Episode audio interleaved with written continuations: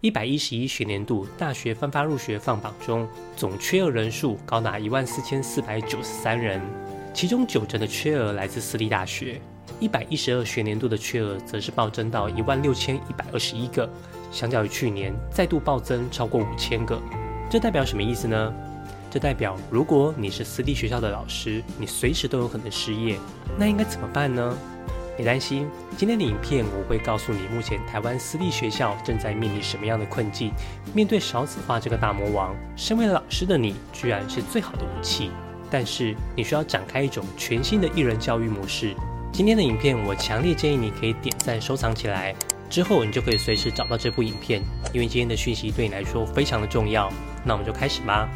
嗨，我是四七。这个频道是专门协助有专业技能的老师，帮你建立你的线上教育事业，打造你的个人品牌，获得第二份收入，实现教学自由的生活。记得订阅这个频道，这样你就不会错过任何你想知道的讯息。少子化对私立大学影响越来越严重，一些教育人士预估，到一百一十七学年度，规模万人以上的私立大学可能会完全消失。为什么事情会变成这样子呢？台湾从一九九九年开始鼓励私人新学，当时总统颁布教育基本法，该法规定人民是教育的主体，教育权由中央下放到地方，国民教育得是社会的发展延长年限，并且保障弱势族群的受教权。虽然我们现在都会骂学校太多，学历贬值，但在当时的时代，私人新学其实有许多的益处。包括增加教育资源、提升教学品质、减轻公共预算负担、促进教育创新。私人新学可以增加教育机构的多样性和数量，提供更多的教育资源，让更多的学生有机会接受教育。透过竞争，私立学校可能会推动提升教育品质，来吸引更多的学生入学。而私人投资的学校还可以减轻政府在教育上的财政压力。最后，私人新学可能有更多的弹性和自主权，来实施创新的教育方法和策略。因着这些考量，政府鼓励私人新学。没想到后来的少子化这么严重，甚至成为台湾私校存亡的关键因素。台湾的出生人口在一九九九年到二零零五年经历了一个明显的下降。从一九九九年的二十七万七千五百六十六个，到二零零五年的二十万五千三百一十二人，这是一个明显的减少，大约减少了百分之二十六。接着，从二零零五年到二零二三年，这个数字又进一步的下降，从二十万五千三百一十二人下降到十五万一千九百四十五人，降幅再度达到百分之二十六。这种长期的人口减少对台湾教育的体系产生了重大影响，尤其对高等教育的影响最为明显。由于人口减少，进入大学的学生数量也相应减少。然而，由于一九九零年代的教育改革，台湾大专院校的数量却在这期间迅速增长，导致学校的数量远远超过了学生的需求。从二零零八年开始，台湾的出生人口首次跌破二十万大关，这个数字已经远低于大学的招生需求。结果就是许多大学开始面临招生的困难，一些学校甚至被迫停办或停招。例如中州科技大学、台湾首府大学、明道大学、环球科技大学、和春技术学院、东方设计大学。高中职则有华记永安高中、大同高商、宏德工商、凤和高中、协志工商、高美医专等等，其他还有很多，我就不一一细念了。你可以按暂停看一下。更可怕的是，未来预计将有超过四十所的大专院校将退场，你还可以置身事外吗？或许有的人会认为，如果学校倒闭，那就去业界或其他学校就好啦。但事实上却不是这么容易的，因为博士生在求职市场上经常受到年龄歧视的问题。目前有许多大陆的大学在招聘专任教师时，明确规定应征者的年龄上限，这对于修业年限比较长、年龄较大的台湾博士而言，无疑是一大硬伤。相比之下，年轻的教师似乎在学术圈更为吃香。因为他们可以被长期栽培，并且更有可能产出丰富的学术研究成果。不可讳言，年龄过大在求职上的确是一种弱势，因为那可能会带给雇主一种弹性小、可塑性低、高工资的印象。但我认为，大龄教师在线上教育的发展上却有着无比的竞争力，因为这些大龄教师有着丰富的教学经验，那是年轻人绝对没有的资产。只要透过网络扩大影响力。让任何学生可以在任何地方学习到他们需要的知识，那就是一个潜力无限的蓝海市场。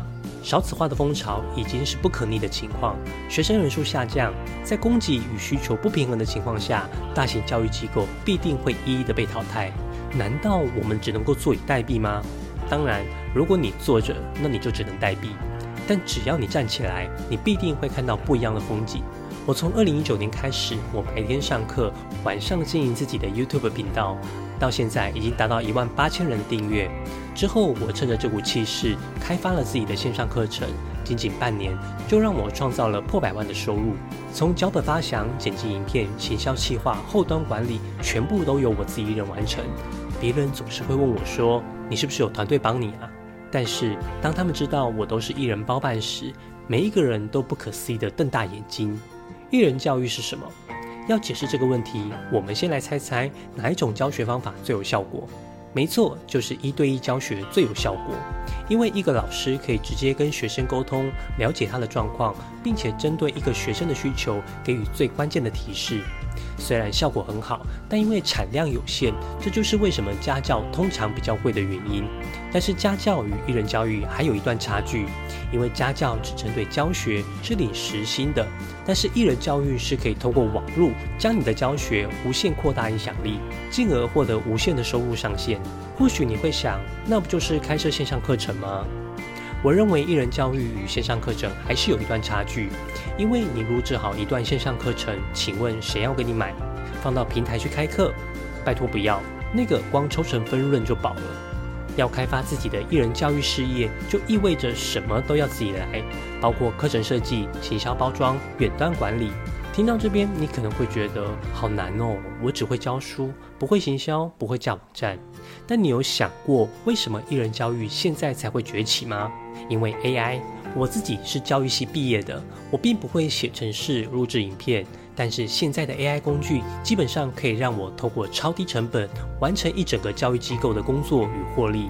现在是线上课程泛滥的时代，任何人都可以在线上开课，但是全世界最会设计课程的人是谁？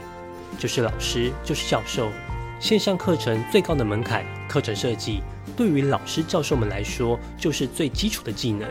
只要你跨出舒适圈，带着自己最厉害的武器教学，尝试去学习经营个人品牌，把课程包装起来，你也可以像我一样，完全不担心少子化的问题，创造一人教育的自由生活。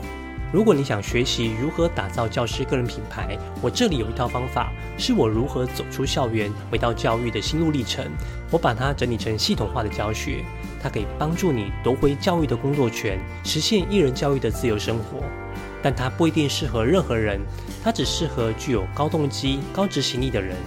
如果你想了解你自己是否适合，你可以到下面的描述栏跟我预约一次一对一的咨询会议。